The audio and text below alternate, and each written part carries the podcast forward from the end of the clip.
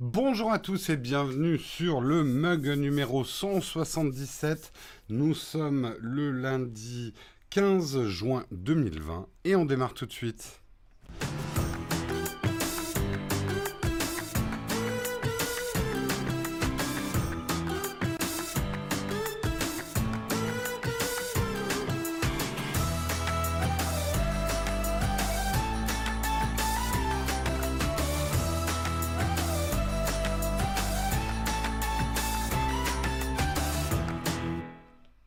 Bonjour à tous, j'espère que vous allez bien, que vous avez passé un bon week-end et que vous avez la forme ce matin.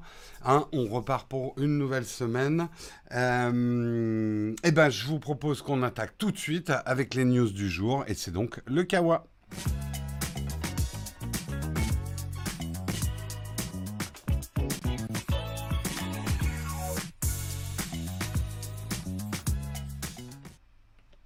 Un kawa un petit peu maigre aujourd'hui, pas de grandes, grandes news pendant le week-end, mais quand même des choses dont il faut parler. On va commencer par Stop Covid. Alors c'est plutôt une news de la semaine dernière, avec des rebondissements sur le coût de l'hébergement de l'application de traçage euh, des contacts, qui fait polémique effectivement, puisqu'on parle entre 200 000 et 300 000 euros par mois. Tel serait le coût dont l'État devrait s'acquitter pour faire fonctionner Stop Covid, l'application de lutte contre le coronavirus coronavirus qui signale sur le... Bon, vous savez ce que c'est que Stop Covid. Euh, ce montant de primes à bord élevé n'a pas manqué de faire réagir, et notamment l'association Anticor, qui est une association qui lutte contre la corruption et qui est une association agréée par le ministre de la Justice et la Haute Autorité pour la transparence de la vie publique. Euh, effectivement, euh, certains estiment que le prix est largement supérieur à ce qui se pratique sur le marché et autre mini-scandale, il n'y aurait pas eu d'appel d'offres, un appel d'offres donc où le gouvernement aurait demandé à plusieurs prestataires, notamment d'hébergement, de proposer leur prix. Alors, en creusant un peu, on s'aperçoit effectivement que l'hébergement du serveur de l'application est pris en charge par Outscale. Outscale, c'est une entreprise qui s'avère être une filiale de Dassault Systèmes et spécialisée dans le cloud. Euh, alors déjà, on se dit, oula, truc d'assaut, voilà, intérêt, machin, marché public, on a vite fait de monter le truc en épingle. Il y a quand même un certain niveau d'explication de pourquoi c'est Outscale qui a obtenu euh, l'hébergement. La particularité, la particularité de cette société, c'est qu'elle est détentrice d'une double certification. L'hébergement de données de santé et de sécurité des installations via une qualification de l'ANSI, le cybergarde du corps de l'État. Également, aujourd'hui, Outscale est le seul prestataire qui est qualifié SecNumb Cloua alors, je ne sais pas ce que ça veut dire, mais c'est une certification délivrée par l'ANSI, justement. Euh, ça serait la raison pour laquelle le gouvernement a travaillé avec Outscale et pas proposé à d'autres sociétés, puisqu'a priori, Outscale est la seule aujourd'hui euh, qui dispose des certifications, et notamment au niveau euh, de, la sécurité. On sait que pour des données santé, c'est quand même hyper important. Est-ce que ce prix est aussi scandaleux qu'il en a l'air? Ça se discute, d'après certains. Le prix est élevé, ça c'est indéniable, mais serait relativement cohérent. D'après le secrétaire d'État au numérique, le coût se situerait en réalité plutôt vers les 100 000 euros par mois. Cela peut paraître cher, mais quand on regarde le coût efficacité d'autres plateformes gouvernementales, comme le tabac info service, cela semble plutôt raisonnable. Euh, un avis partagé par un autre connaisseur du secteur interrogé par Numérama. Pour un projet sérieux qui doit fonctionner, c'est un impératif politique et certains besoins coûtent très cher. Donc, D'après certains, c'est le prix pour une certaine sécurité. On se doute évidemment que si euh, l'appli Stop Covid avait eu des problèmes d'hébergement, d'engorgement, de sécurité, avait eu des défaillances euh, au démarrage, euh, le coût, on va dire, en image pour l'application aurait été largement supérieur. Je ne suis pas en train de justifier le coût, attention. Euh, il va falloir qu'on examine très attentivement les conditions de l'obtention de ce contrat et effectivement combien l'application coûte. Euh, données de santé dans le cloud, pas possible en France qu'ils aient la certification ou non. Alors là, je ne suis pas spécialiste, Guillaume. Alors, oui, moi j'ai tendance à dire, je suis assez d'accord avec Elliot, bien sûr que le prix paraît très cher. Euh, mais euh, la sécurité de nos données santé, la sécurisation du truc, je dirais pas qu'elle n'a pas de prix, mais je comprendrais que le service soit un petit peu plus cher que euh, l'hébergement d'un jeu vidéo, par exemple. on, on, se doute bien qu'effectivement ces données-là, si elles tombent dans des mains malveillantes ou s'il y a des pannes ou ce genre de choses, le bad buzz serait gigantesque aussi. Euh, en gros, on se rend compte. Alors après, je suis d'accord avec toi, Guillaume. Euh, c'est vrai que c'est pas la première fois qu'on entend de prix qui paraissent un peu démesurés quand il s'agit d'outils numériques pour l'État. Je comprends qu'ils soient un peu plus chers. Euh, beaucoup, beaucoup, beaucoup plus chers. Non, non, c'est quand même nos impôts. Il faudrait, il faudrait regarder. Là où je comprends que ça soit un peu plus cher, c'est que euh, je me doute bien que des choses qui, des applis qui concernent nos impôts, euh, des choses comme ça, il faut des niveaux de sécurité et certainement des certifications et certainement des process qui coûtent un petit peu plus cher qu'un hébergement lambda pour quelque chose qui est moins, euh, qui est moins vital, on va dire. Euh, mais après, si effectivement tout est dix fois plus cher que ce que pratique le marché, on a un problème. On a un problème qui vient que, et ça c'est quelque chose dont je peux témoigner, sans donner d'exemple précis, mais pour avoir travaillé pour euh, des, en publicité, notamment pour des choses de l'État, je peux le dire, euh, il y a notamment par exemple des boîtes de pub. C'est vrai que la facture, quand il s'agit de l'État, Disons que les négociations sont moins serrées et que les marges sont plus épaisses. Alors, c'est vrai qu'il y a une manière de travailler quand on travaille pour l'État qui demande plus de travail. Mais enfin, il y en a quand même, on va pas se le cacher, il y a, des gens qui se rincent au passage.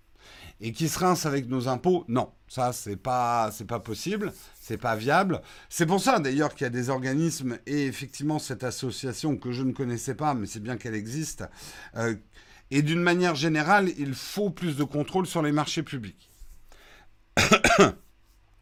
Vu que l'État paye en vrai quand il veut, ça se trouve, des prestataires intègrent direct les pénalités de retard de nos jours. C'est, pas impossible. Moi, ce que je peux juste dire, c'est que j'ai vu que les factures pour des trucs d'État sont généralement plus larges, moins négociées. Après, je l'ai vécu aussi quand tu travailles, notamment en publicité, euh, pour un truc d'État, les process sont pas les mêmes, le travail est plus long, il y a plus de travail, ça c'est indéniable. Euh,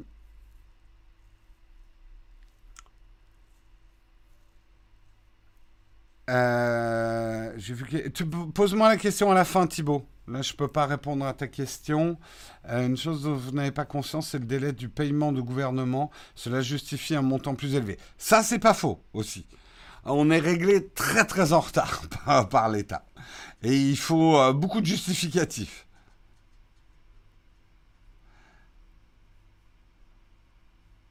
Pour l'appel d'offres, alors, je ne sais pas si c'est un problème de temps. Manifestement, d'après les explications qu'on a, ça serait plutôt un problème de certification et de sécurité.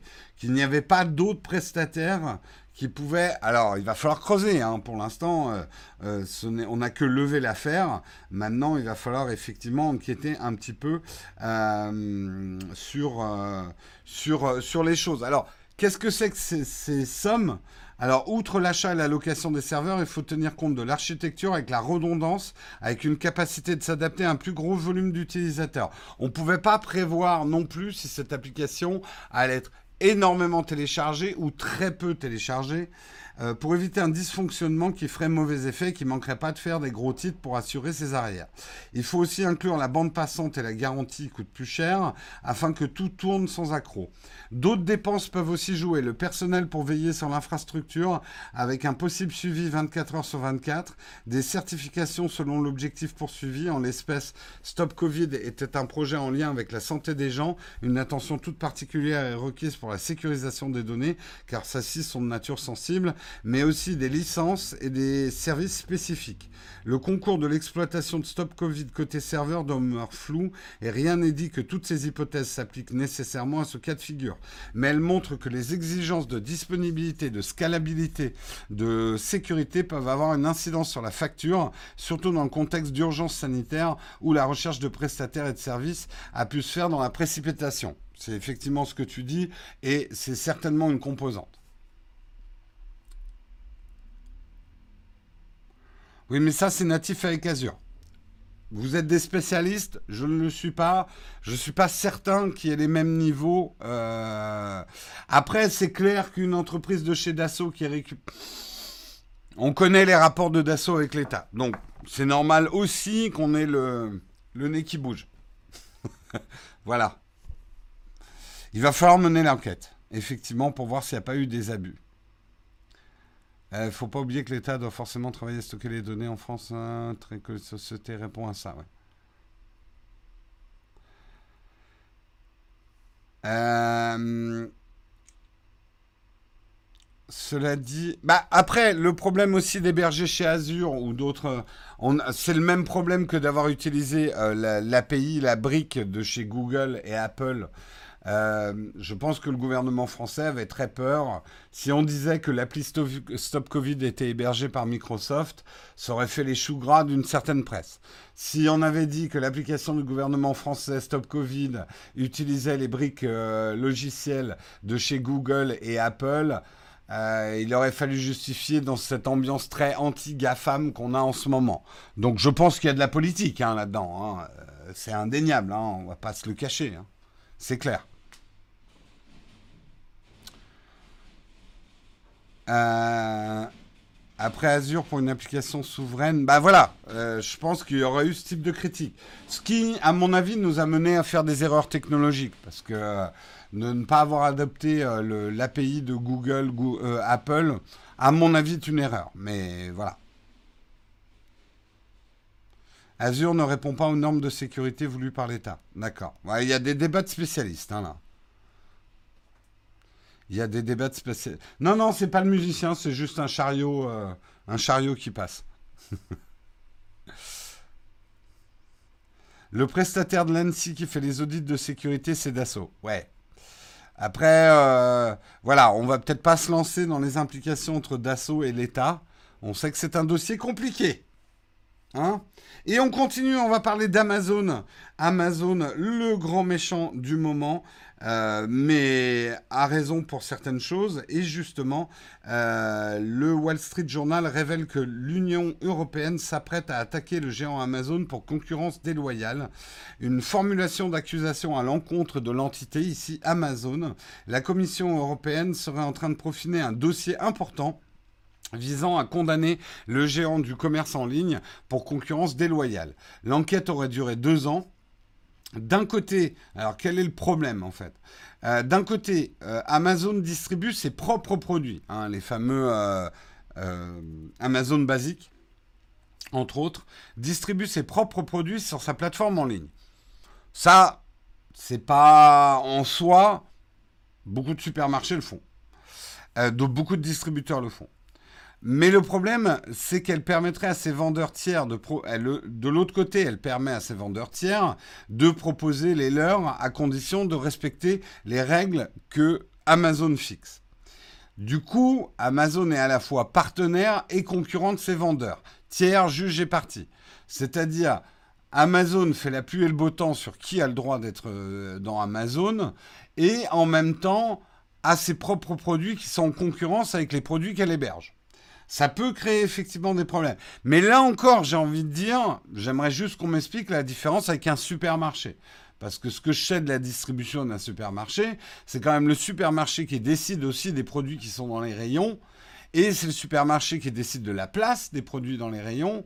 Et les supermarchés vendent aussi des produits euh, de, du supermarché. Donc est-ce que là aussi, il n'y a pas des problèmes de concurrence déloyale? Le problème avec Amazon, c'est effectivement la récupération et l'utilisation des données commerciales des vendeurs tiers pour adapter sa stratégie commerciale. En gros, Amazon repérerait les produits qui se vendent bien chez ses concurrents et développeraient des produits Amazon basiques par rapport à ce qui se vend bien ou ce qui se vend mal. Donc ça leur donne un gros avantage concurrentiel, puisque c'est eux qui décident du marché, c'est eux qui analysent leur propre marché, et donc ils peuvent sortir des produits adaptés à leur propre marché. Là encore, j'ai envie juste qu'on m'explique la différence avec la distribution classique. Est-ce que la distribution classique ne fait pas déjà ça? Mais je n'ai peut-être pas assez de connaissances hein, pour savoir où sont les abus spécifiques d'Amazon. Est-ce que c'est dans un traitement big data, effectivement, des marques tierces? Je, je, ne sais pas. Mais de ce que je sais d'un fonctionnement d'un supermarché, c'est que ça ressemble beaucoup à ça, quoi. Euh, donc, euh, moi, je, attention, qu'on soit bien clair là-dessus. Je ne cherche pas à défendre Amazon. Du tout. Si Amazon a des pratiques qui sont scandaleuses, il faut qu'il soit condamné. Je me méfie juste de l'arbre qui cache la forêt. Euh, ou du, du bouc émissaire. Amazon étant le plus gros, ayant effectivement complètement bouleversé le marché de la distribution, il est facile de taper sur la tête de classe pour cacher la merde du reste de la distribution. Je veux juste qu'on me montre clairement est-ce que Darty, est-ce que la Fnac, est-ce que Carrefour, euh, est-ce que d'autres, ces discounts, est-ce que d'autres gros distributeurs n'ont pas les mêmes pratiques? De ce que j'en vois, la Fnac aussi a un marketplace et a aussi des marques, euh, il y a aussi des produits vendus Fnac. Euh, Carrefour aussi. Et ils font bien aussi marque ombrelle. Enfin, ils ont aussi des, des marketplaces, donc ils hébergent bien des produits tiers. Donc j'aimerais, voilà, moi c'est juste la demande euh, que, que, que, je formule, qu'on m'explique la différence entre les pratiques d'Amazon, et je dis pas qu'elles sont pas scandaleuses ou anticoncurrentielles, mais si Amazon doit tomber pour des pratiques anticoncurrentielles, est-ce que ça doit être les seuls? C'est juste cette question-là que je pose. Hmm.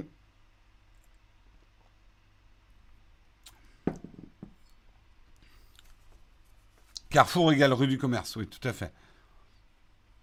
Donc, euh, vraiment, hein, encore une fois, certains s'y trompent en m'attaquant en disant Mais Jérôme, tu défends Amazon. Euh, je précise d'ailleurs, pour ceux qui me suivent depuis longtemps, je n'ai plus d'action Amazon. je ne suis plus du tout actionnaire Amazon. J'ai revendu mes actions. Voilà. Euh, donc, je ne défends pas spécifiquement Amazon. Je n'aime juste pas cette espèce d'ambiance délétère de s'en prendre au plus gros. Aussi, c'est un Américain, donc voilà. Je, veux juste pas qu'il y ait deux poids, deux mesures, quoi. C'est tout. Euh, oui, Boulanger a aussi sa marque, euh, sa marque distributeur.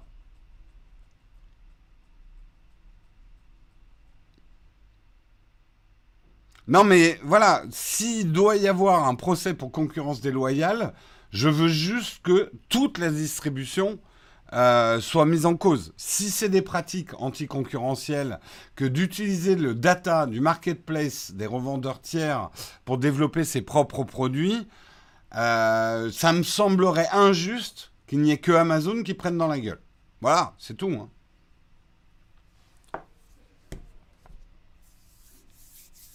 Donc, euh, à voir. C'est des dossiers complexes à suivre de près à suivre de près. On continue et on va parler de la WWDC. Alors, je profite justement avant qu'on parle du nouvel iMac.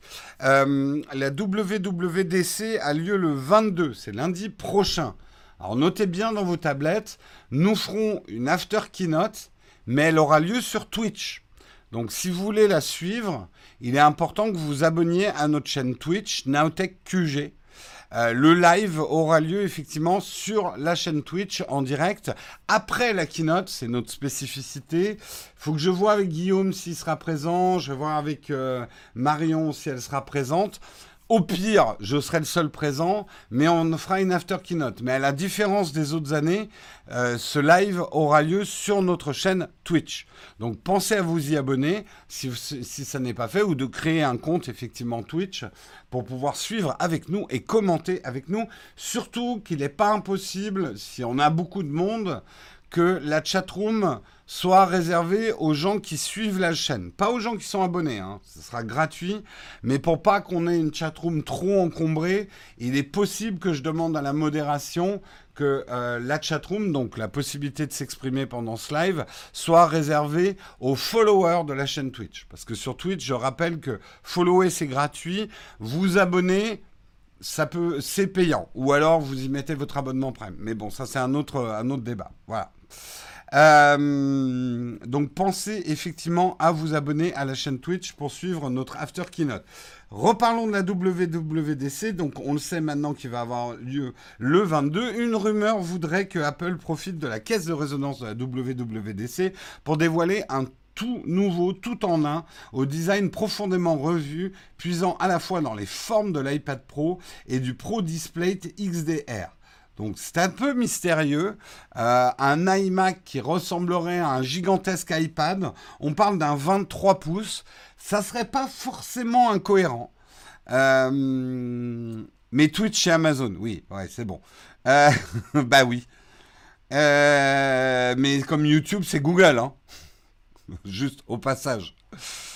Euh, Ça dépend du but de mes servir d'exemple, s'attaquer aux géants fera grand bruit. Oui, mais ça resterait injuste, Ayman. Euh, la justice n'est pas là pour faire des exemples, euh, la justice est là pour être juste. On, on revient sur le sujet actuel. Un nouvel iMac. Alors, il y a des... C'est assez contradictoire. Moi, je pense qu'il n'y aura pas de nouvel iMac. Euh, je pense que là, Apple est en train de revoir complètement son calendrier. Enfin, ça ne veut pas dire qu'il n'y aura pas un nouvel iMac avec un nouveau design, mais qui ne sera pas annoncé à la WWDC. Je pense que ça risque effectivement d'être plutôt la deuxième moitié de l'année. Je rejoins un petit peu l'analyse de Mac Génération là-dessus, euh, que c'est un peu tôt. Ils ont d'autres chats à fouetter en ce moment, Apple. Mais bon, euh, à quoi ressemblerait cet iMac qui ressemblerait à un iPad? Je sais pas. Mais j'avoue que ça pourrait être assez intéressant. Un espèce de grand écran très plat de 23 pouces avec tous les composants à l'intérieur. Euh, avec peut-être détachable de son pied, j'en sais rien. Euh, je sais pas quelle forme ça pourrait avoir. Il parle de l'abandon d'Intel. On en a parlé la semaine dernière, Saviso serait le bon moment pour dévoiler. Après, il faut que ton produit soit prêt. Et Apple, quand ils dévoilent un produit, ils aiment bien qu'il soit disponible à la vente tout de suite derrière. Et ça, ça va être le problème aujourd'hui. Euh, le Covid a quand même pété énormément les circuits de distribution. Euh, surtout à cette échelle-là. Euh, donc je pense que Apple sera prudent. Apple préfère retenir un produit et l'annoncer beaucoup plus tard, mais qu'il soit disponible tout de suite. Ils ne sont pas du tout dans les stratégies, par exemple, de Sony, qui va annoncer le produit deux ans avant que le produit soit même disponible sur les rayons. Quoi. 23 pouces, c'est étrange quand les pros sont souvent sur des écrans 24. Tout à fait. Tout à fait, tout à fait. Après, si le produit euh, est plus petit, c'est-à-dire qu'il y a vraiment une surface utile de 23 pouces euh, très grande, ça peut être intéressant sur les bureaux et ça serait pas forcément un, matériel pour les graphistes, mais plus pour les pour remplacer, on va dire, les iMac milieu de gamme. Ce qui serait intéressant, peut-être pas forcément que ça soit détachable du pied, mais par exemple avec un écran qui pivote pour travailler en mode portrait. En mode portrait, oui. Pour le Mac Pro, Apple a annoncé longtemps avant leur sortie. C'est pas faux, t'as raison. L'iMac est une hérésie écologique, tout intégré dans la carte mère. À la première panne, tu changes tout. Je suis d'accord avec toi, Maurice, mais à ce moment-là, pour actuellement, il y a au moins 80% du marché de l'informatique qui est une hérésie écologique. Tout est collé, soudé, pas changeable. Euh, si tu me parles des PC de gamer où on peut changer les, barrettes, on peut en parler. Oui, il y a des objets qui sont. Mais regarde, euh, tout est soudé maintenant, tout est collé. Hein. donc on a effectivement un problème écologique. Mais le problème vient aussi du marché qui veut des produits de plus en plus plats, de plus en plus compacts, euh, etc. En gros, une tablette de 23 pouces. À voir. À voir, j'en sais rien. Hein. Moi, j'ai pas le. Je, je sais pas. On parle aussi de nouveaux, de nouveaux iPads qui seraient annoncés, enfin des refresh de la line avec un des rafraîchissements de la ligne, pardon, euh, avec euh, notamment peut-être un iPad Air de 10,8 pouces euh, des iPad mini plus grands et un iPad Pro de 12,9 pouces qui serait équipé d'écran mini LED. Ça, c'est a priori la nouvelle évolution des écrans d'iPad qu'on attend. Le mini LED qui, qui, qui a un écran encore plus beau. Voilà. Et surtout qui consomme moins. Euh, bah, en fait, tu vois, les formats 27 pouces, euh, un, 23 pouces, etc. Moi, je m'en aperçois avec le 12,9 pouces. J'avais pris le, premier iPad 12,9 pouces et il était vraiment trop grand. Mais c'est parce qu'il y avait plein de choses autour de l'écran. Euh, sur les nouveaux 12,9 pouces, euh, les marges sont beaucoup plus étroites. On a finalement beaucoup plus juste l'écran et du coup, la taille du produit final n'est pas si grande que ça. Donc les diagonales sont importantes, mais la taille du produit final est importante aujourd'hui. Et c'est vrai que les iMac, quand tu les regardes, ils ont quand même des marges assez grandes, quoi. Euh, des iPads mini plus grands, à force, ça ferait un iPad. C'est pas faux. Après, il y a une petite marge quand même entre un 10 pouces et un iPad mini en ce moment. C'est pas anachronique un iMac en 2020. Ah non, non, il y a encore beaucoup de demandes. Même euh, nous ici, on a un iMac. Hein. Ça reste le meilleur dans le monde Apple. Hein. Le meilleur rapport qualité-prix, euh, puissance-prix. Si t'as pas besoin de le trimballer partout, par rapport à un MacBook Pro, c'est quand même beaucoup plus rentable un iMac. En termes de puissance par rapport au prix. Euh, L'iMac est hyper fiable, t'as rarement besoin de changer une pièce. C'est clair que les iMac, c'est plutôt costaud. Hein. T'en utilises un depuis 14 ans. Ah d'accord. C'est le même? Non, quand même pas.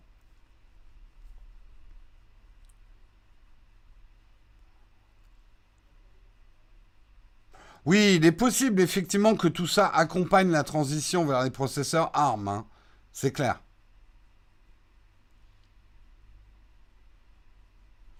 Oui, les Mac Pro, alors là, c'est. Je dis pas que j'aurais pas besoin d'un Mac Pro, mais euh, simplement aujourd'hui pour la chaîne, c'est pas dans nos niveaux d'investissement. Et même si c'était dans nos niveaux d'investissement, honnêtement, ça serait pas l'investissement prioritaire pour la chaîne. On a d'autres investissements à faire. Mais bon, de toute façon, pour l'instant, il n'y a pas d'investissement. Euh, voilà, donc le Mac Pro, oui, c'est un très beau et ça nous servirait bien, hein, ça permettrait de travailler plus vite. Mais aujourd'hui, ça serait compliqué à rentabiliser un, Mac Pro pour nous. Ce qui serait marrant, c'est que ça utilise iOS comme OS. On n'y est pas encore à ça. Hein. Allez, on continue dans les articles. On verra bien hein, lundi hein, ce qu'ils annoncent. On continue avec les articles. On va parler un petit peu de Sony. On va revenir un tout petit peu sur la PS5. C'est juste pour parler effectivement dans l'offre jeu. Ils ont euh, rajouté que pour la sortie de la PS5, les, acheteurs pourront télécharger plusieurs jeux qui seront free to play euh, sur le PlayStation euh, Store avec évidemment Fortnite qui est un free-to-play, hein, GTA Online qui sera déconnecté du mode solo du jeu, euh, et également chaque PlayStation 5 sera livré avec un jeu gratuit qui s'appelle Astro Playroom. Alors, ça sera un mi-chemin entre le jeu et le tuto pour bien utiliser euh, votre euh, PS5 et aussi une démonstration technologique de ce que peut faire la PS5 et de ses accessoires. Donc, je ne connais pas le potentiel ludique de ce que sera cet Astro Playroom, mais a priori, ça sera un jeu, un jeu de plateforme plus proche d'une expérience de jeu destinée à montrer le potentiel ludique de la nouvelle DualSense. Astro Playroom ne donnera accès qu'à quatre mondes différents. Il s'agira d'un jeu de plateforme old school dans lequel les joueurs devront vivre les péripéties du robot à travers les vibrations de la manette. Pour Sony, il s'agit également de convaincre les développeurs d'exploiter tout le potentiel de sa machine. Donc ça sera évidemment un jeu vraiment développé pour montrer de manière la plus bluffante possible toutes les possibilités technologiques de la PS5. Euh, Euh, en fait, c'est pas la première fois puisqu'on l'a déjà aperçu dans le Playroom VR sous la forme d'une démo technique. Le petit robot Astro avait eu droit à son jeu complet quelques mois plus tard, Astro Bot Rescue Mission, qui s'est avéré être un joli succès pour Sony. Aujourd'hui, il semblerait que le personnage soit au point de se transformer en une mascotte pour la marque japonaise, qui pourrait lui donner une plus grande visibilité dans son line-up dans les prochaines années. Alors, je montre pour ceux qui ne sont pas à quoi il ressemble, ce sympathique petit robot. Voilà, il ressemble à ça. Il serait assez cohérent avec le design de la nouvelle, euh, de la nouvelle, euh, de la nouvelle PlayStation. Hein, en termes de direction artistique, c'est assez cohérent. Voilà. Voilà, voilà. Euh, Passons ensuite, pour rester un petit peu dans le jeu vidéo, Stadia. Hein, on n'en parlait plus beaucoup de Stadia. Et pourtant, euh, Stadia, je vous rappelle, j'avais testé Stadia pour la chaîne. Au début, c'était disponible sur les smartphones que sur les smartphones de la marque Pixel. Ensuite, ça a été, un peu ouvert à quelques modèles Samsung, comme le Galaxy S10 ou le S20. Ensuite, quelques modèles OnePlus, comme le OnePlus 5 ou le OnePlus 8, ainsi que les modèles Asus ROG et Razer. Et eh bien maintenant, quel que soit votre Android, vous allez pouvoir euh, tester Stadia dessus. Alors, ils, prennent des précautions, parce que c'est toujours le problème avec le monde Android. Il y a Android et Android. Euh, Stadia, vous devez avoir juste un Android assez puissant pour euh, décoder en temps réel le flux vidéo qui parvient des serveurs Stadia. Donc, ça me semble, à mon avis, pour 80, allez, 95% des Android sur le marché aujourd'hui, ça me semble facile. Après, peut-être pour certains Android très entrée de gamme, très très peu puissants, euh, la lecture du flux vidéo en temps réel, ça risque d'être plus compliqué. Euh, donc, euh, ça, peut, ça peut être intéressant. Vous noterez d'ailleurs qu'il n'y a toujours pas de nouvelles de Stadia sur iOS. Parce que, à mon avis, les choses sont un peu plus compliquées. On l'a vu un petit peu d'ailleurs avec Shadow. Euh, Apple veille au grain et n'a pas vraiment envie de voir débarquer des plateformes de jeux euh, dans son Play Store qui permettent de s'acheter des jeux à distance et sur lesquels il ne toucherait pas une commission. Il n'est pas contre hein, que Stadia vienne sur iOS, mais ils veulent leurs 30%. À voir comment ça se détricote. Mm. À noter quand même que Stadia évolue, même si c'est discret. Contrairement à ce qu'on avait dit à la sortie de Stadia, je pense que Google est loin d'abandonner Stadia. Mais ils sont allés un peu vite en besogne. Là, ils travaillent sur les fondamentaux. Euh, plus de 120 jeux vont être ajoutés cette année. Et je pense que c'est ça qui donnera à Stadia son vrai intérêt il y a des grosses exclusivités qui arrivent sur Stadia. Et moi, je vois bien, alors il y en a une, je sais qui me. Ça m'énerve, mais euh, si mes infos sont bonnes, Stadia va avoir l'exclusivité de Baldur's Gate 3, qui est un jeu que j'attends énormément. Et là, j'avoue, ça sera difficile. Parce que d'un côté, j'ai absolument pas envie d'acheter un jeu Stadia me devoir me le repayer sur PC après. Mais si Baldur's Gate 3 sort bien en avance par rapport à la version PC, ça va être difficile de résister. De toute façon, Stadia est sur le marché, euh, le pur marché de la console, où euh, les choses se jouent beaucoup à l'exclu, hein, quand même. Ouais, c'est Baldur's Gate 3, quoi je ne pourrais pas attendre six mois, un an qu'il soit adapté sur PC, quoi. Ça, risque d'être très difficile.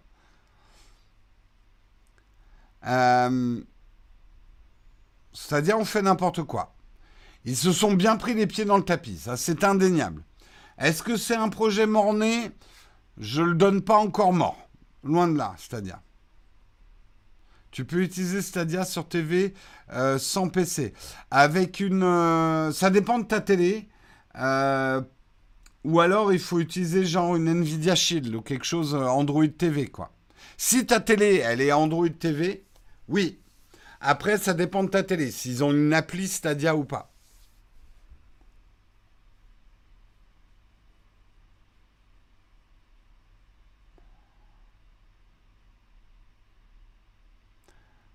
Euh, oui, ou, alors avec la Chrome, euh, la Chrome, pardon, la Chromecast, la Chromecast, la Chromecast Ultra. Oui, tu peux tout à fait. C'est même livré avec une Chromecast, hein, c'est-à-dire si tu prends le pack Pioneer.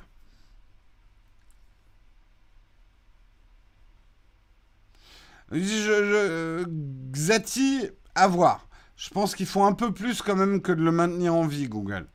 Ils sont en train de... Une console, ça se lance pas aussi facilement que ça sur un marché qui est déjà bien trusté, euh, qui est déjà bien occupé, pardon. Euh... Je ne sais pas comment vous aider là-dessus, malheureusement. Mais moi non plus, je... suis toujours en train d'apprendre. Ben oui, non, mais c'est bien, il faut toujours apprendre. On est toujours en train d'apprendre. Mais euh, nous non plus, on ne peut pas vraiment t'aider, Google, à développer Stadia. Hein. Désolé, elle s'est un peu vexée, elle, elle prend tout. Elle est très, très susceptible. Très, très susceptible. Euh, euh, ma femme ne supporte plus la boîte noire de la PS4. Bah, tu sais, c'est ce que tu dis, Nicolas, euh, sur la présence physique d'une console de jeu ou d'un PC de gamer. Je pense que les plus jeunes d'entre vous ne réalisent pas à quel point avoir un PC physique ou une console physique à la maison peut être quelque chose de compliqué dans certains ménages. franchement, rien que le design de la PS5, ça va pas dans n'importe quel déco, quoi. Euh, et donc, la dématérialisation des, des, consoles intéresse un certain nombre de joueurs qui ne veulent plus avoir l'objet physique de jeu chez eux. Voilà. Euh... T'as plein de ménages où les deux jouent aussi. Oui, bah, mais euh, les... on peut parler de plein d'exceptions sur plein de choses. Moi, et c'est même pas une histoire de couple, j'avoue que plus l'informatique disparaît dans les meubles aujourd'hui, moins elle est présente. Euh, je préfère. Au niveau déco, moi je déteste avoir trop d'objets électroniques. Euh, euh, plus, plus les boîtiers deviennent petits, transparents, intégrés à la télé, etc., plus je suis content. Hein. Et ça m'empêche pas de jouer en couple. Mais tu vois, Marion et moi, on a tous les deux un Shadow PC bah, c'est vachement bien pour pouvoir jouer, quoi. On n'a pas besoin d'avoir deux gros PC qui tournent et qui font du bruit.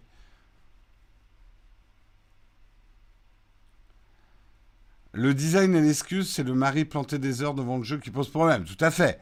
Hein, c'est un peu l'arbre qui cache la forêt. Mais quand même. Bah, avouez quand même que de poser une, PS5 dans un, dans un salon, le parti pris je ne vais pas parler si c'est moche ou pas moche, mais le parti pris design est assez fort. Ça type quand même votre coin télé. Ça lui donne un certain look.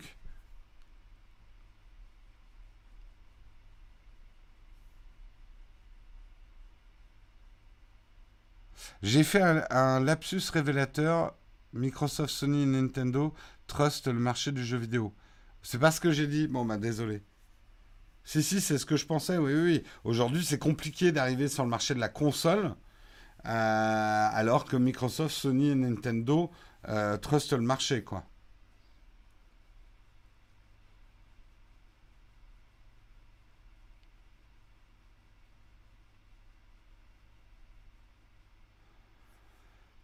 Euh, maintenant, ce qui manque, ce sont des connexions fiables pour Toys. D'accord. Est-ce que Sony va tuer le marché d'occasion?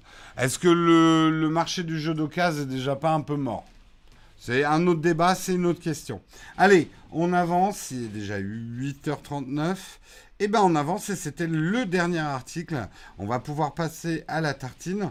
On va parler effectivement de sujets un petit peu compliqués hein, dans la tartine, mais je suis habitué depuis deux semaines, puisqu'on va parler du Black Lives Matter et notamment de certains termes dans le développement est-ce qu'il mériterait d'être changé ou pas? On va en parler dans la tartine, mais avant de passer à la tartine, on va parler évidemment de notre sponsor. Notre sponsor, c'est le Shadow, le Shadow PC. Vous pouvez gagner un mois de Shadow PC toutes les semaines. Et ça, vous pouvez jouer donc avec le Mug Nowtech. Vous allez sur Twitter, vous composez un message dans lequel vous nous expliquez pourquoi vous voulez gagner un Shadow PC. Ce qui est très important, c'est que vous mettiez le hashtag Shadow PC et le hashtag le Mug Nowtech. Sinon, je ne peux pas vous retrouver vendredi pour le tirage au sort. Bon jeu à tous cette semaine et on se retrouve jeudi pour savoir qui a gagné. Et je vous propose qu'on passe tout de suite à la tartine.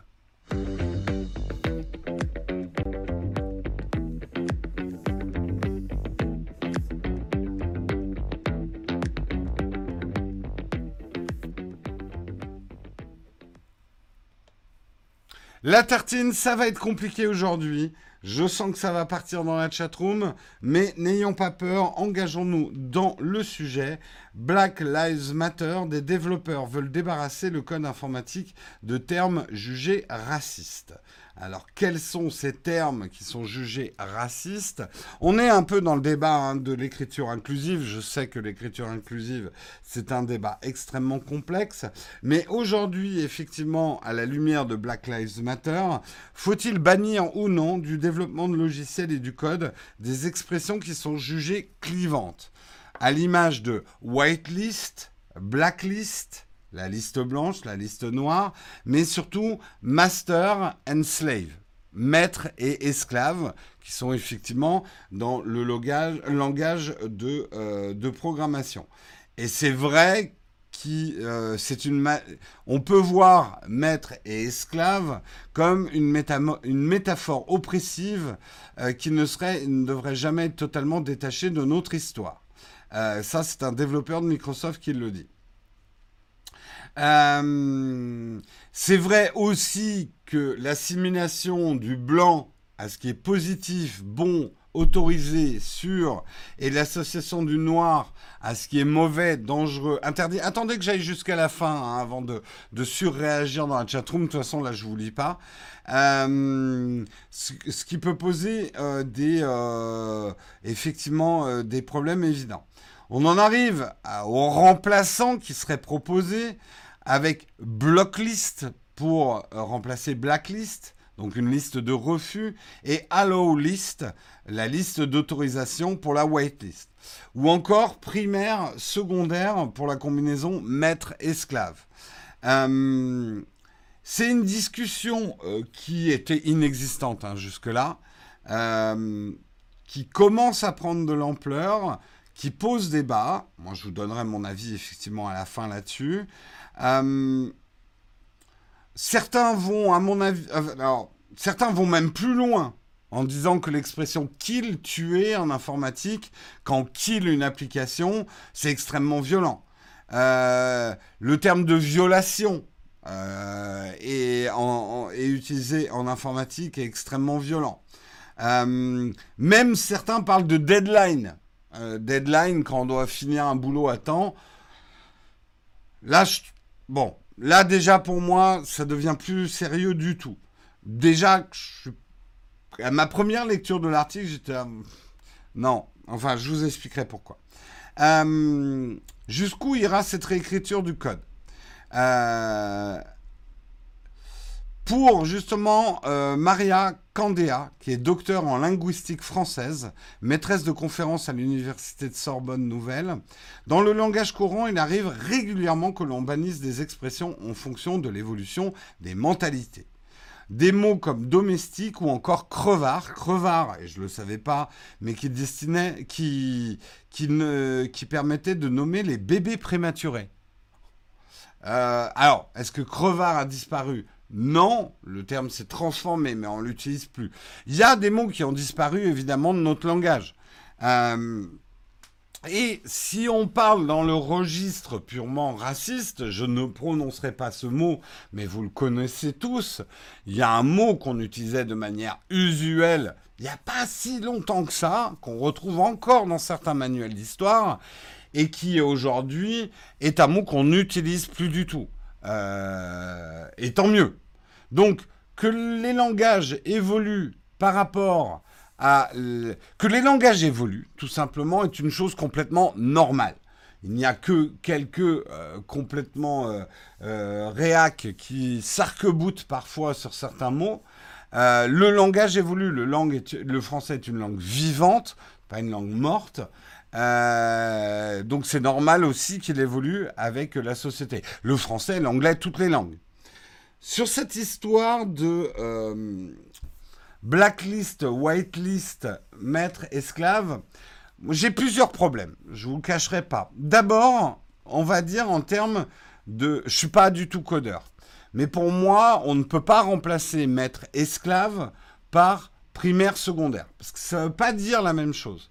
Pour moi, maître esclave, ça veut dire que il y a un process ou une carte mère ou un truc qui donne un ordre, et ensuite il y a une autre pièce hardware ou software qui obéit à cet ordre. Donc il y a une transmission d'ordre entre le maître et l'esclave.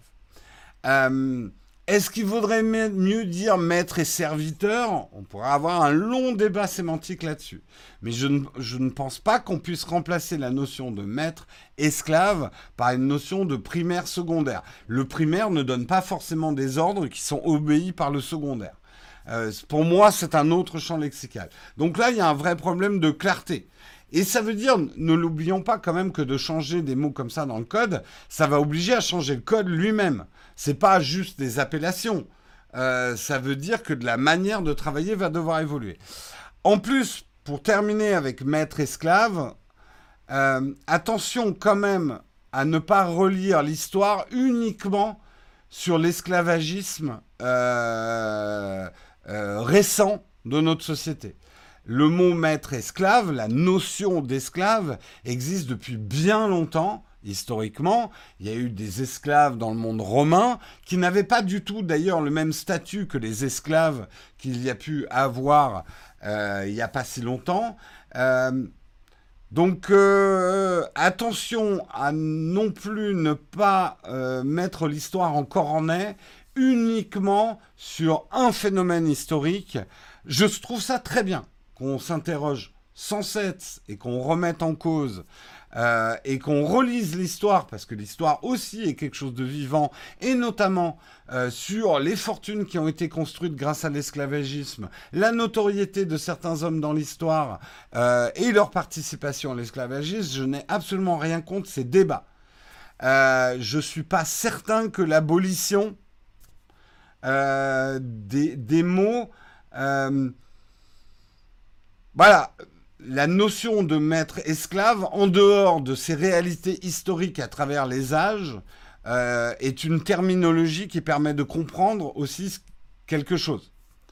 Euh, et je suis encore plus dubitatif sur blacklist, whitelist.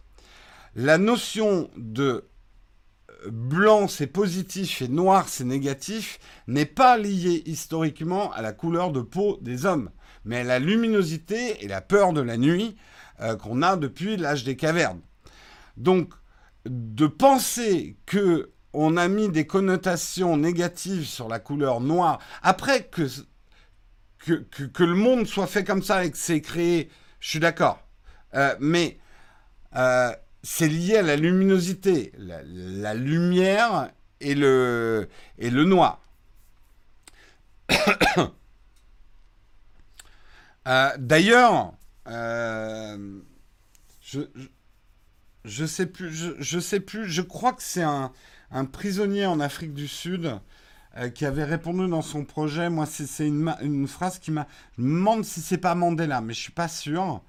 un juge pendant l'apartheid en Afrique du Sud lui avait dit, se croyant un petit peu plus malin, le juge avait dit, mais pourquoi vous vous appelez vous-même les Noirs?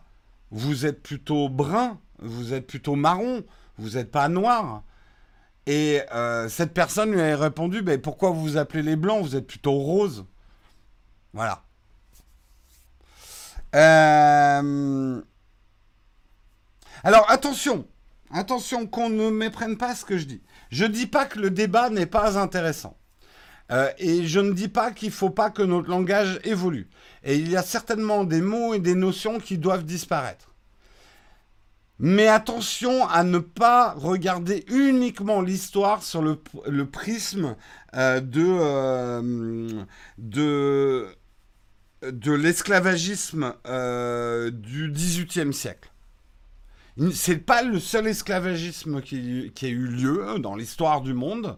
Bien évidemment, il faut relire sans cesse l'histoire et, euh, effectivement redistribuer les cartes de l'histoire, la disparition totale des Noirs de notre histoire, la réécriture des Noirs, des femmes, euh, etc., est quelque chose de scandaleux. L'histoire doit être réécrite. Euh, le nombre euh, de, personnes historiques noires importantes dans l'histoire du monde qui ont été complètement rayées de notre histoire, c'est un scandale absolu. Donc il faut relire l'histoire, je ne dis pas. Euh, et sur ce qui, les histoires autour de Colbert, il faut qu'il y ait un débat autour de ça. Parce que c'est par ce débat-là que qu'on avance en tant que société. Après, voilà.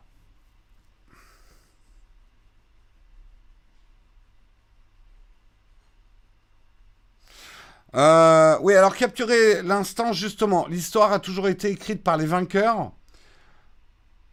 L'histoire a toujours été écrite aussi par les oppresseurs. Est-ce que les oppresseurs sont les vainqueurs? On pourrait avoir un grand débat.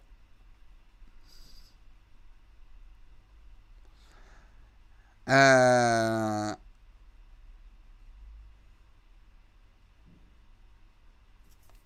Même si le terme maître esclave existe depuis longtemps, la pratique de l'esclavage a toujours été moralement mauvaise. Euh, on pourrait discuter de ça, hein, Tech.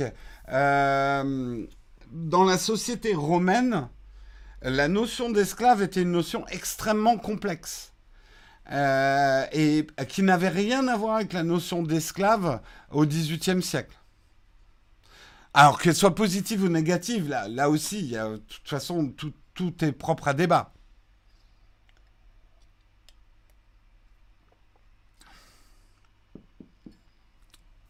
Ah, de toute façon, alors ça, je suis complètement d'accord avec toi, Michael.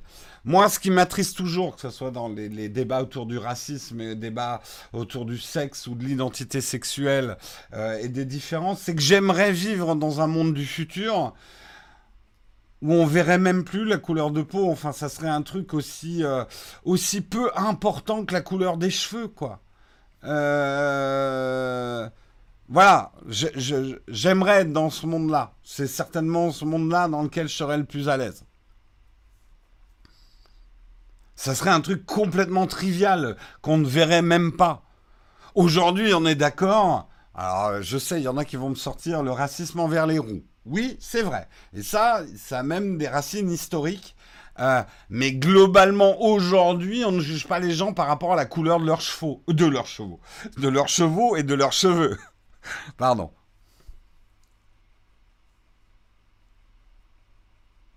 Ou de leurs yeux. Voilà. Encore plus trivial, couleur de leurs yeux. Est-ce que la couleur des yeux aujourd'hui, est-ce qu'il y a une, voilà, est-ce que ça a une importance?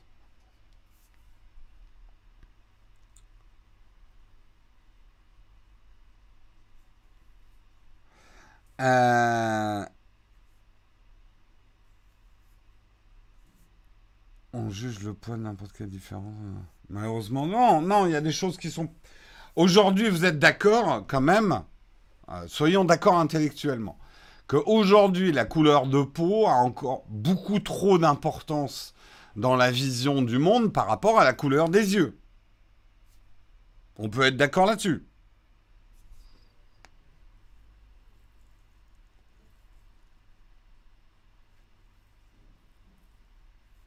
Et pour revenir là peut-être sur notre sujet, je voudrais pas que certains euh, ne comprennent pas ce que j'ai dit. Je suis pas là à dire c'est complètement con de vouloir changer ces mots. Parce que je suis le premier à penser que c'est très important que les mots changent.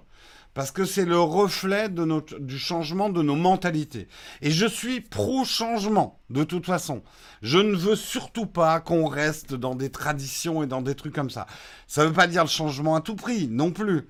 Mais euh, vous le savez de toute façon, je déteste les réacs. Voilà, je déteste la nostalgie, je déteste les gens qui disent c'était mieux avant et qui s'arc-boutent sur des trucs en disant respectons ça, il faut pas que ça bouge, etc. Mais si, il faut que ça bouge. Heureusement que ça bouge. Sinon, on serait encore en train de manger de la viande crue. Voilà. Euh, et notre langage doit évoluer. Et notre langage euh, doit se discipliner. Et le fameux N-word dont on parle, heureusement qu'il disparaît du vocabulaire.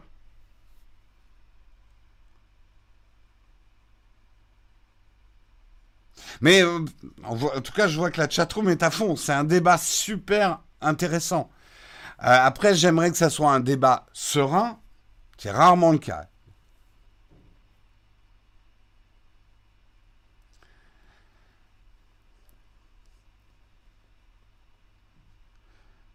Sinon, on mangerait encore de la viande crue. Jérôme s'oppose au tartare, au carpaccio et au sushi.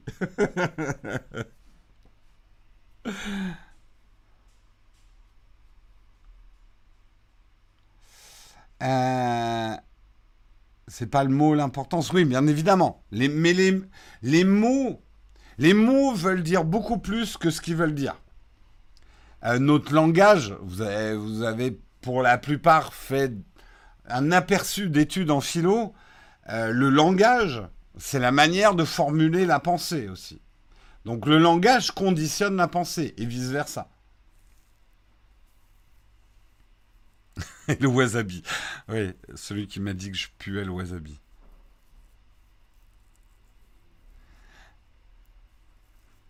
Moi, je, suis d'accord avec toi, Béron. Pour moi, ça m'hallucine. Enfin, ça m'hallucine. Je, je, je suis peut-être pas né à la bonne génération, mais pour moi, qu'on parle encore de couleur de peau et qu'on parle encore de sexe euh, et de différence de sexe en 2020, c'est quelque chose qui me désespère. J'avais cette naïveté de croire euh, quand j'étais jeune et beaucoup plus jeune que le monde allait changer euh, pendant mon existence. c'est lent, hein. c'est super lent. Moi, j'aimerais pour ça être déjà dans le monde de Star Trek, quoi.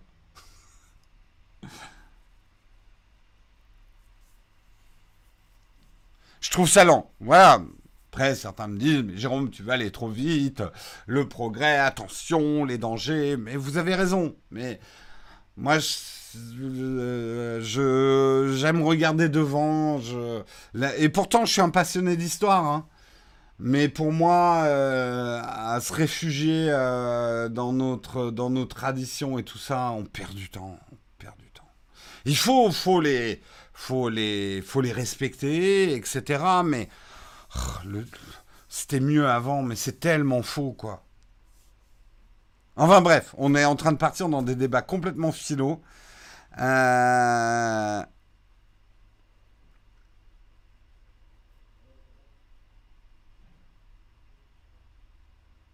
on est allé sur la Lune, on va aller sur Mars, et on parle encore de notre couleur comme des enfants.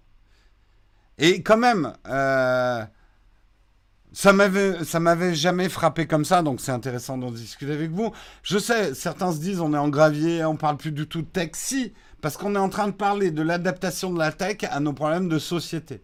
Et c'est vrai que ça m'avait jamais frappé, mais à quel point, pourquoi pour nous la couleur de peau a encore une importance par rapport à la couleur des yeux? On peut se poser la question légitimement.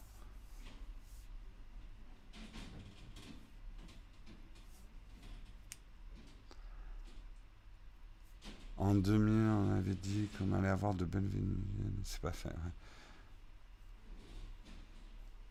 Et les Chinois, on en parle des Chinois. A surtout que certaines choses ne changeront jamais. Je suis pas sûr, Patrice.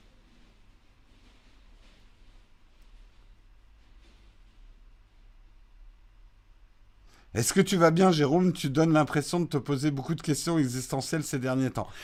Bah, je pense que la société et ce qui nous arrive nous en fait poser beaucoup en ce moment. Je pense pas être le seul. Ah alors dites-le moi. Hein. Mais je pense que c'est même une période propice à se poser des questions. Il y a eu quand même un phénomène mondial historiquement comme on n'en a jamais eu. Un arrêt de la planète pour certaines choses.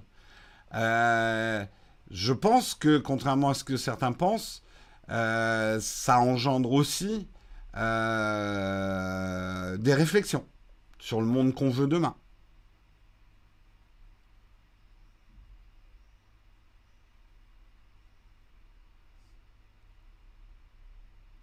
C'est la crise de la soixantaine. Et tu t'emmerdes. N'importe quoi. Cinquantaine, je veux bien, mais soixantaine quand même. Attention de ne pas tomber dans l'agisme. Hein. L'agisme est une forme de ségrégation également. Hein. Allez, il est 9h, on va arrêter la tartine. Euh, mais moi, je trouve ça intéressant d'avoir ces débats-là avec vous. Je sais que certains vont détester, que je vais m'en prendre plein gueule, mais Jérôme, ça n'a rien à voir de là avec la tech. Contente-toi de parler des smartphones. Ne parle pas euh, de sujets que tu ne connais pas ou que tu ne maîtrises pas. Parce qu'eux pensent les maîtriser mieux. Euh, mais c'est pas grave. Ça m'empêchera pas d'avoir ces débats-là avec vous parce que je trouve ça intéressant. Euh... Non, le plus injuste aujourd'hui, c'est salaire homme-femme pour le même poste. Oui, ça fait partie des injustices. Bon, sur ce, on passe au camp de fac. Si vous avez des questions, je suis là pour y répondre.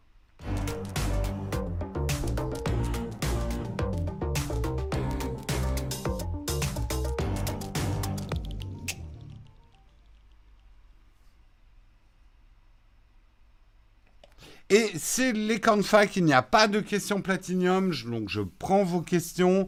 On pourra en parler dans un futur Nowtech Drink Philo, peut-être.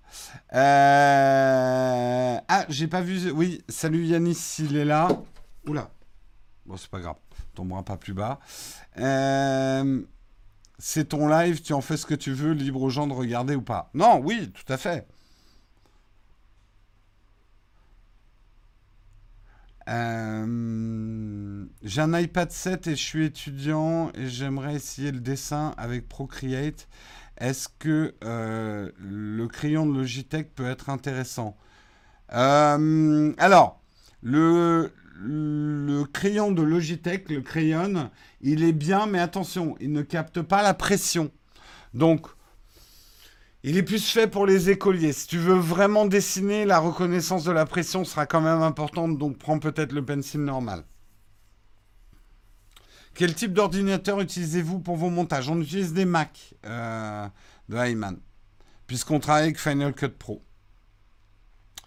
Il vaut mieux le pencil d'Apple, mais je ne sais pas s'il fonctionne sur l'iPad 7. Euh, à vérifier, mais a priori si a priori si. Je souhaite acheter l'iPhone 10R incessamment sous peu. Est-ce qu'il est encore valable? Bah, Va voir notre dernière vidéo, Elliot.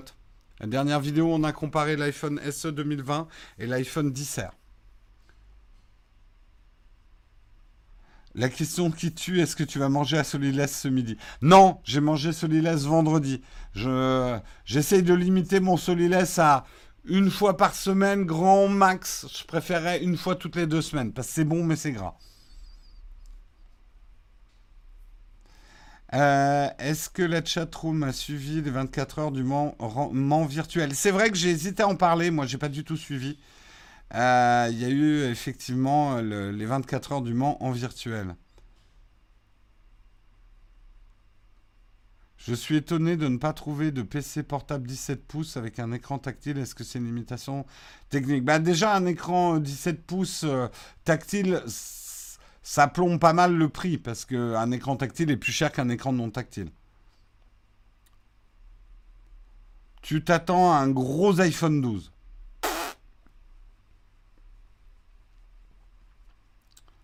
Euh, je viens de vérifier, l'Apple Pencil première génération fonctionne sur l'iPad 7 génération. D'accord. J'avais fait une vidéo en expliquant euh, quel Pencil marchait avec quel iPad. Euh, je crois qu'elle est... Ah oui, elle est peut-être... Elle est peut-être pas adaptée aux derniers iPads qui sont sortis, mais enfin la logique c'est que maintenant les iPads sont quand même compatibles avec le Pencil.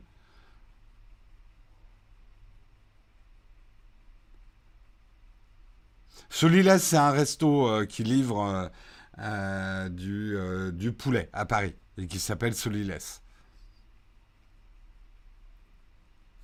Et qui font effectivement des chicken wings qui sont pas mal. Euh, hype ou pas pour Mandalorian saison 2 Ah mais carrément hype Je suis ultra hype par The Mandalorian. ça fait déjà deux fois que je regarde la série moi. De toute façon, le Pencil 2, pour l'instant, il n'y a que les iPad Pro 2018 et 2020 qui sont compatibles avec euh, le Pencil 2. attention.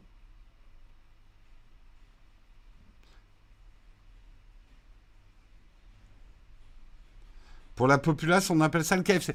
Le KFC, pour moi, est un plaisir différent. Euh, Moi, j'aime bien le KFC parce que pour moi, c'est très régressif le KFC. Il faut comprendre que j'ai passé mon enfance aux États-Unis et le KFC. Euh, de toute façon, les fast-food, mes parents ont été prudents quand on était aux États-Unis.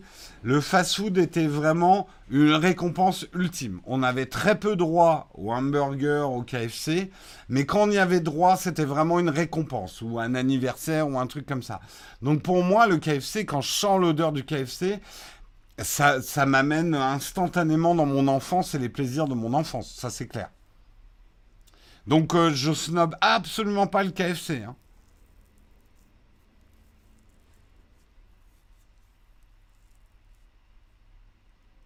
Euh, Into the Night est une excellente série belge, je la conseille. D'accord. Eh ben écoute, euh, reparlons à Marion mercredi. Le gap est-il important entre les Nikon D5600 et D7500 J'ai testé ni l'un ni l'autre, euh, donc je peux pas te dire Thibaut.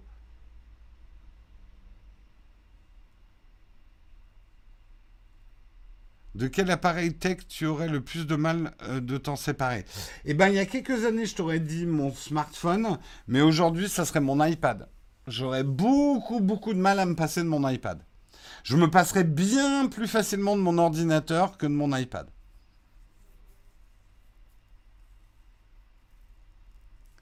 Qu'as-tu retenu de ton parcours journaliste? J'ai jamais été journaliste. Puis alors, je souhaite pas être journaliste. Hein.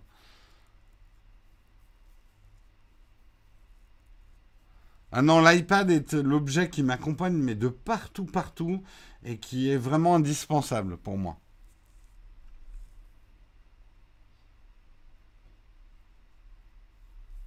Euh, c'est quoi l'appli de montage vidéo que tu trouves top sur l'iPad? Ça s'appelle Luma Fusion. Luma Fusion.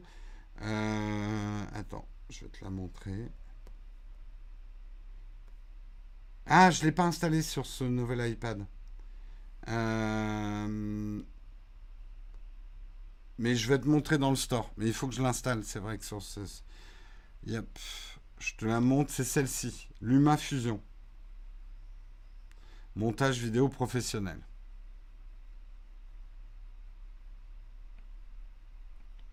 Serais-tu compte pour découvrir Linux? Non, mais je suis...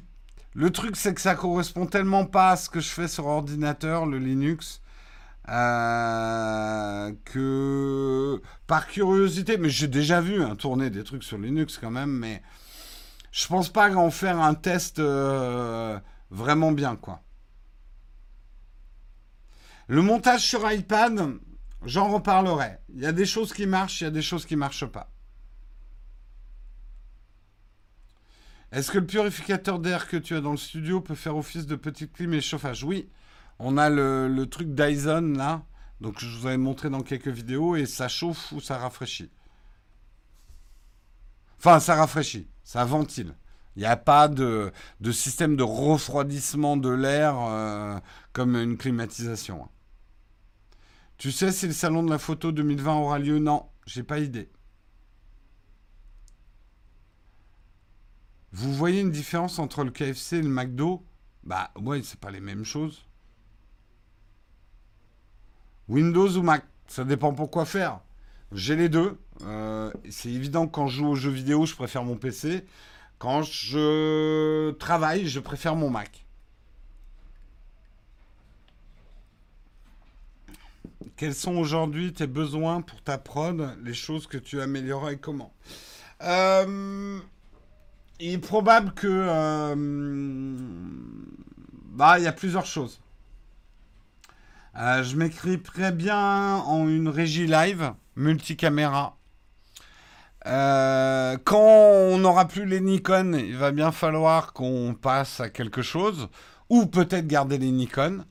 Euh, puisque c'est un partenariat limité dans le temps avec Nikon. Euh, donc ça aussi, ça va être des investissements à faire. Mais certainement l'investissement le plus lourd et le plus urgent pour nous, c'est de revoir complètement notre workflow avec euh, des gros NAS dédiés au montage vidéo, hein, pas les NAS qu'on achète chez nous pour mettre ses séries ou ses trucs. Là, c'est vraiment des NAS ultra rapides. Revoir aussi le réseau pour qu'il soit ultra rapide et qu'on puisse travailler euh, tous sur les mêmes fichiers. Euh, donc ça, ça serait notre investissement le plus lourd. Revoir complètement le workflow de travail collaboratif sur le montage vidéo ce qui est assez spécifique hein, comme demande, avec redondance, sauvegarde, etc. Et ça, ça peut coûter très très cher. Oui, les Dyson, ça brasse l'air, hein, on est d'accord. C'est, c'est pas des refroidisseurs.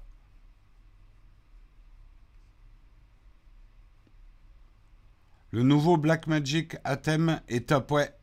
Euh, c'est, bah, on est en train de regarder de ce côté-là. Il est 9h10 il va falloir que je vous laisse et je vous retrouve demain matin pour un autre mug, un autre jour. Je vous souhaite une excellente journée à tous. Soyez bons, soyez forts. Allez, ciao tout le monde.